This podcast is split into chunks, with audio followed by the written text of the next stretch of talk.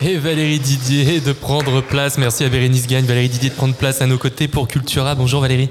Bonjour, rebonjour Florian, Bérénice. Encore une fois, merci de me redonner le moral. Ces derniers jours, ces derniers jours me sont revenus en mémoire ces images de 2015 montrant des membres de l'organisation autoproclamée État islamique en train de saccager le musée de Mossoul en Irak à coups de pioches et de masse et de dynamiter des temples chrétiens et musulmans vieux de plusieurs siècles. Ce qui m'interroge, c'est la raison pour laquelle je suis si profondément touchée par cette violence dirigée vers des œuvres architecturales et sculptées alors que tant d'humains sont morts ou ont dû fuir leur terre. L'État islamique justifie la destruction de sites antiques pour des raisons euh, religieuses, sous couvert de condamner l'adoration d'idoles. Ses membres ont visé des sites antiques, des tombeaux et des temples appartenant, à d'autres courants musulmans. Ce que le groupe ne revendique évidemment pas est la manne financière fournie par le pillage qui permet de financer des opérations militaires. Rappelons que l'archéologie aurait constitué le deuxième poste des recettes du groupe terroriste Daesh. Après la drogue et les armes, les biens culturels et les antiquités sont au troisième rang des commerces illicites mondiaux. Mais soyons honnêtes, le pillage n'est pas une invention de l'État islamique. Nos musées et nos espaces publics occidentaux se sont pour partie construits à partir de captations de vols. Je pense par exemple à la pierre de Rosette, qui date de, 196 avant Jésus-Christ, découverte par hasard au nord de l'Égypte par l'armée de notre Napoléon. Pierre entrée dans l'histoire en devenant la clé de compréhension de l'héritage égyptien antique. Elle est au British Museum et nombre d'archéologues égyptiens réclament son retour dans son pays natal. Je cite l'archéologue Monica Anna, doyenne du collège d'archéologie de la ville égyptienne d'Assouan. Ce butin de guerre est un acte d'empiètement sur la propriété culturelle égyptienne et le résultat direct de la violence culturelle coloniale. Aux côtés du pillage, ce que fait Daesh est autre. Il efface. Quelles qu'en soient les motivations politiques ou religieuses, ce choix de la disparition provoque chez moi une douleur aiguë. Nimrud, l'une des villes phares de l'Empire assyrien, probablement l'une des plus vieilles cités du monde, a été rasée.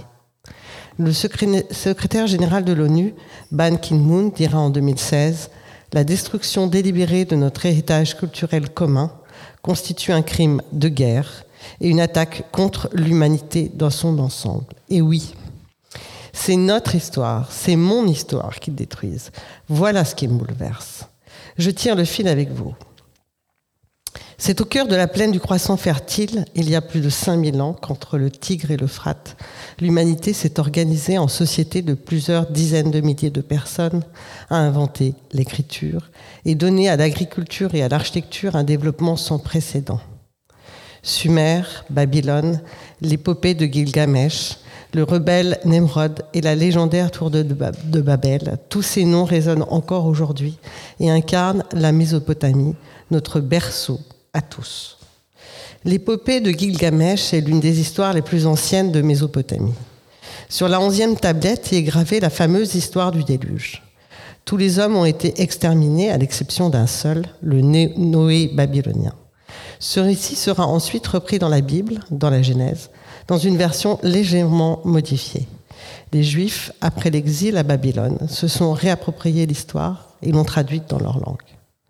Un fil continu se tisse se tresse et s'épaissit.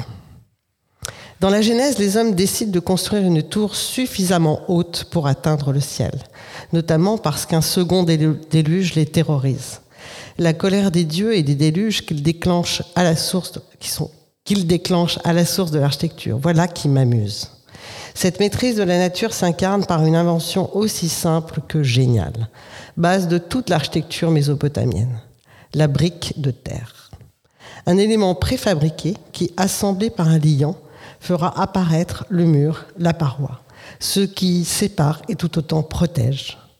La brique a alors radicalement changé le rapport de l'homme à son environnement. Tout est devenu calculable, de la forme du bâtiment au temps passé à l'ériger. Ce module de base a permis de projeter un monde, une maison de village et une ville entière, un temple et une ziggourate. C'est une révolution. La ziggourate, la très haute, me fait rêver. C'est une tour à étage, c'est le monument le plus incroyable que les Mésopotamiens ont inventé, et c'est ce qui marque, même aujourd'hui, même pour la plupart détruite, la culture de l'Irak. C'est dans ce paysage de plaine, elle constitue les émergences, un sol qui se soulève et ondoie en colline. Bien sûr, ces ziggourats peuvent être regardés de deux manières, expression enthousiasmante du génie des hommes ou expression de leur arrogance désarmante. On peut tranquillement en débattre toute une nuit au moins.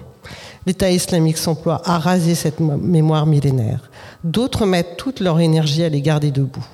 Je pense au journaliste et écrivain irakien Jawad Bashara, qui s'emploie avec des citoyens et des scientifiques à conserver ce qui peut l'être encore et modéliser ce qui a été détruit. Il œuvre à construire une arche de Noé numérique de cette époque. Son action me répare. Écoutons maintenant la plus vieille partition du monde, qui a 3400 ans, a été découverte dans l'ancienne cité d'Ougarit, l'hymne à la déesse des vergers.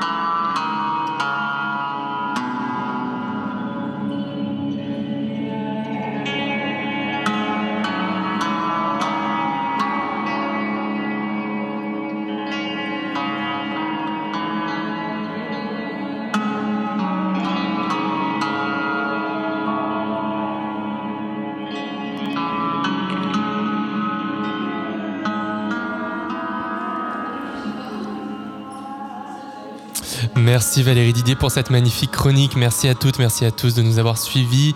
Vous pouvez retrouver notre émission et toutes les chroniques sur radio-anthropocène.fr et sur vos plateformes de podcast préférées. Merci donc à Valérie, merci à Bérénice, merci à François, merci Emma, merci Damien et merci Thomas à la technique.